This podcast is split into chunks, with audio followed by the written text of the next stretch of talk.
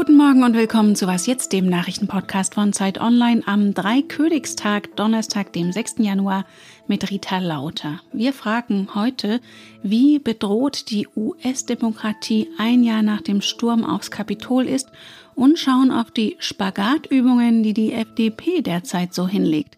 Aber erstmal wie immer die Nachrichten. Guten Morgen, ich bin Christina Felschen. Ein Militärbündnis unter russischer Führung soll in Kasachstan einschreiten, um die eskalierenden Proteste unter Kontrolle zu bringen. Präsident Kasimir Matokayev hatte die sogenannten Friedenstruppen zu Hilfe gerufen.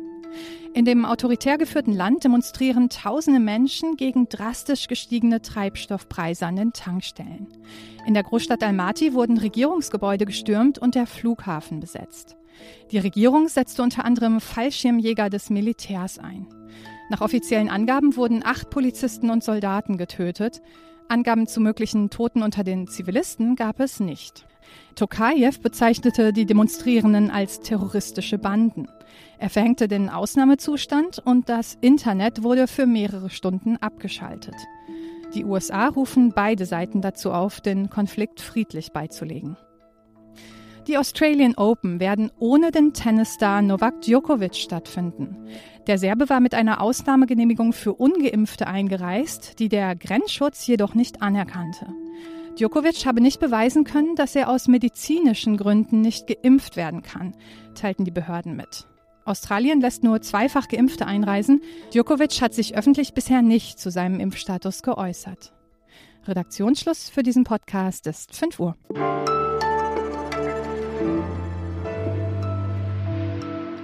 Genau ein Jahr ist es heute her, dass die US-Demokratie gewaltig und gewaltsam erschüttert wurde. Am 6. Januar 2021 stürmten Anhänger des Wahlverlierers Donald Trump das Kapitol, den Sitz des Parlaments. Sie wollten nicht wahrhaben, dass der Demokrat Joe Biden die Wahl gewonnen hatte und verhindern, dass er offiziell zum Präsident bestimmt wird. Inzwischen glauben zwei Drittel der republikanischen Wählerinnen und Wähler Trumps Lüge, dass die Wahl irgendwie gestohlen worden sei und unsere Zeitkollegin Amrei Cohen hat einen Republikaner getroffen, der das nicht so sieht und öffentlich gegen die Manipulationsvorwürfe Stellung bezieht. Den Wahlleiter von Arizona, Stephen Richer. Hallo Amrei. Hallo Rita. Zunächst mal, wie hast du die Bilder und Berichte vom Sturm aufs Kapitol in Erinnerung? Hättest du das für möglich gehalten in den USA?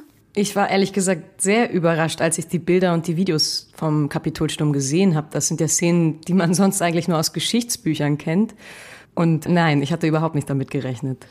Angesichts der Massen, die die Fakten auch heute einfach nicht wahrhaben wollen, wie gefährdet ist denn deiner Ansicht nach die amerikanische Demokratie? Du hast das ja eingangs schon erwähnt, dass zwei Drittel der republikanischen Wähler glauben, dass die Wahl gestohlen worden sei. Das ist sehr, sehr viel und ich glaube auch sehr schädlich für eine Demokratie. Und die Republikanische Partei wird letztendlich weiterhin sehr stark dominiert von Donald Trump. Zurzeit sieht es sehr danach aus, als würde er sich in drei Jahren wieder um eine Präsidentschaft bewerben. Und viele hier in Washington sind sehr besorgt, dass er, wenn er wieder Präsident werden sollte, dann die Demokratie abschaffen wird. Blicken wir mal auf den Wahlleiter Stephen Richer, den du getroffen hast. Er hat es ja gewagt, den Wahlsieg Bidens auch in Arizona zu bestätigen. Er ist selber Republikaner. Wie ist es ihm denn ergangen seitdem? Ja, Stephen Richer ist einer der sehr, sehr wenigen Republikaner, die Trump öffentlich kritisiert haben für seine große Lüge, dass die Wahl gestohlen sei.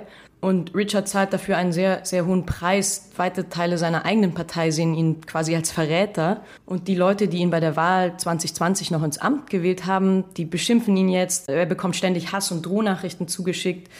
Und es gibt sogar Tage, an denen er Polizeischutz braucht.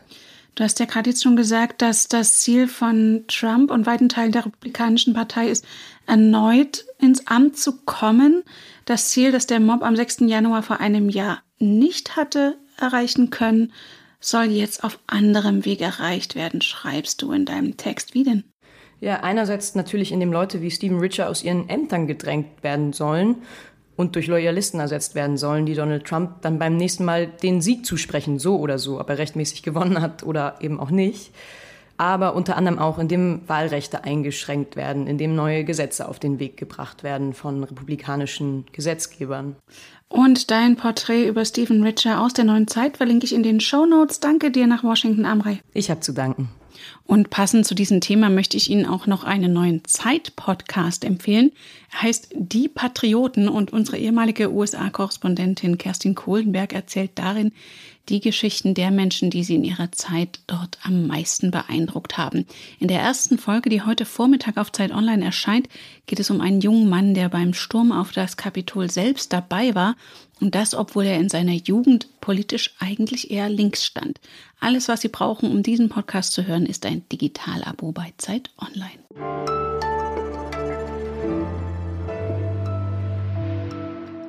Und sonst so? Ein gefährlicher Asteroid rast auf die Erde zu. Ein beliebtes Szenario für Katastrophenfilme. Die sind wiederum häufig Zeugen ihrer Zeit. In Armageddon retten US-amerikanische Helden die dankbare Erde. In Deep Impact scheitern die Militärs der Welt mit dem Versuch, den Einschlag mit Atombomben aufzuhalten. Ironischer geht es in dem empfehlenswerten neuen Netflix-Film Don't Look Up zu, in der Satire über die Probleme unserer Zeit, Klimawandel, Desinformation, Realitätsverweigerung, beschließen die Menschen, die Gefahr einfach zu ignorieren. Wie gut, dass die Realität meist weniger dramatisch ist als die Popkultur, wenn der mit einem Kilometer Länge recht gewaltige Asteroid 74821994 PC1 in zwei Wochen der Erde sehr nahe kommt, wird er sie immer noch um zwei Millionen Kilometer verfehlen. Mit bloßem Auge wird der rasante Vorbeiflug am 18. Januar nicht erkennbar sein. Für Sternengucker mit Teleskop gilt aber, schauen Sie ruhig nach oben.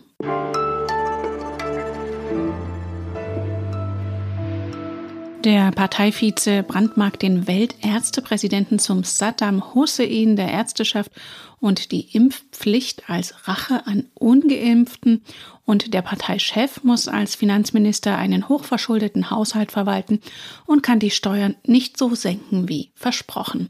Es scheint, als müsse sich die FDP in ihrer Rolle als neue Regierungspartei noch reinfinden. Dazu könnte heute der Parteivorsitzende Christian Lindner beim traditionellen Dreikönigstreffen mit seiner Rede beitragen. Und für uns beobachtet es mein Innenpolitikkollege Ferdinand Otto. Grüß dich, Ferdinand.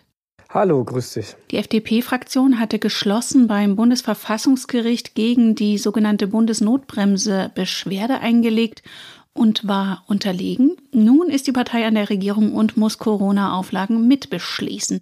Wie gelingt dir der Spagat? Naja, das hat eigentlich mit einem klassischen Fehlstart angefangen. Ne? Also die Ampel wollte, noch bevor sie im Amt war, Handlungsfähigkeit beweisen, hat das Infektionsschutzgesetz erneuert und es ist völlig klar, dass ohne die FDP als treibende Kraft dahinter wahrscheinlich die epidemische Notlage nationaler Tragweite, dieses etwas komplizierte Rechtskonstrukt, dass das nicht ausgelaufen wäre, dann ist das nun mal ausgelaufen mitten in der vierten Delta-Welle. Also sie hadert dann natürlich mit diesem Zwist aus liberalen Grundüberzeugungen, aus der gelernten Oppositionsrolle über Jahren. Und jetzt muss sie selbst Verantwortung übernehmen und hat dann natürlich auch zwei Koalitionspartner, mit denen sie sich noch verständigen muss. Also das holpert gewaltig, aber das war auch eigentlich immer klar, dass sie sich da erst eine Weile reinfinden muss in diese Rolle.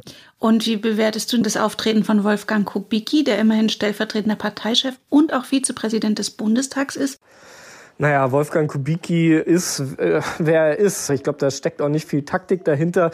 Tut ja auch den meisten Parteien gut, wenn man einen pointierten Zuspitzer hat, der dann auch mal so, ich sag mal so Bierzelt-kompatible Slogans äh, das Programm verkürzen kann. Aber Ganz unumstritten ist es natürlich auch in der eigenen Partei nicht. Ne? Man hört immer mal wieder Stimmen, auch hinter vorgehaltener Hand. Er darf hier nicht überziehen, der Kubicki. Und ähm, natürlich ist das was anderes, ob man jetzt in der Opposition ist oder ob man an der Regierung ist. Also ganz unkritisch ist das natürlich nicht.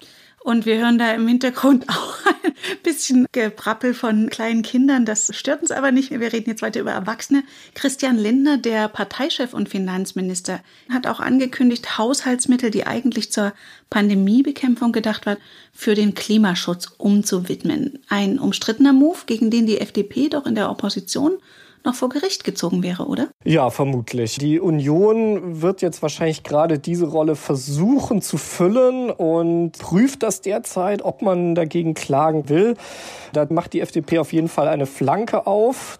Und ob und wie ihr das schaden wird, das wird man sehen. Kommt die FDP denn jetzt in den Sachzwängen der Regierungsarbeit an? Im Koalitionsvertrag hatten sie ja eigentlich sehr viel durchsetzen können. Kein Tempolimit, keine Steuererhöhungen, weiche Formulierungen zum Kohleausstieg.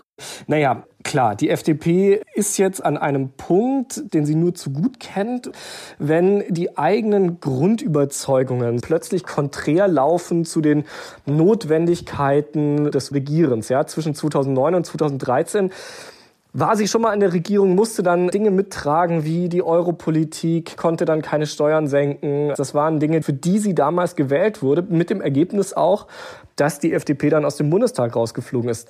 Vor ähnlichen Zwängen steht sie jetzt natürlich wieder. Debatten wie die Impfpflicht, da äh, muss man natürlich als Liberaler eigentlich aufjaulen. Also das ist eine komplizierte Situation, vor der die FDP gerade steht. Zumal ja auch Parteichef Christian Lindner, der ist ja nun wirklich der begnadetste Politikverkäufer von liberalen Politiken. Er sagt jetzt von sich selber, er möchte jetzt nicht mehr nur hier die Ein-Mann-Show sein, sondern er möchte der Minister für die Bundesrepublik sein. Das heißt, die FDP wird jetzt jemanden anderen brauchen, der diesen Christian Lindner-Job übernimmt. Also die FDP steht gerade vor schwierigen Wochen und Monaten. Und aus einem sehr lebhaften Homeoffice danke ich dir für die Einschätzung, Ferdinand. Dankeschön. Und das war's von Was jetzt für heute Morgen. Heute Nachmittag haben wir wieder das Update für Sie. Wir freuen uns über Ihre drei Königspost an wasjetzt.zeit.de. Für Sie am Mikrofon war Rita Lauter. Danke fürs Zuhören und wenn Sie mögen, bis morgen.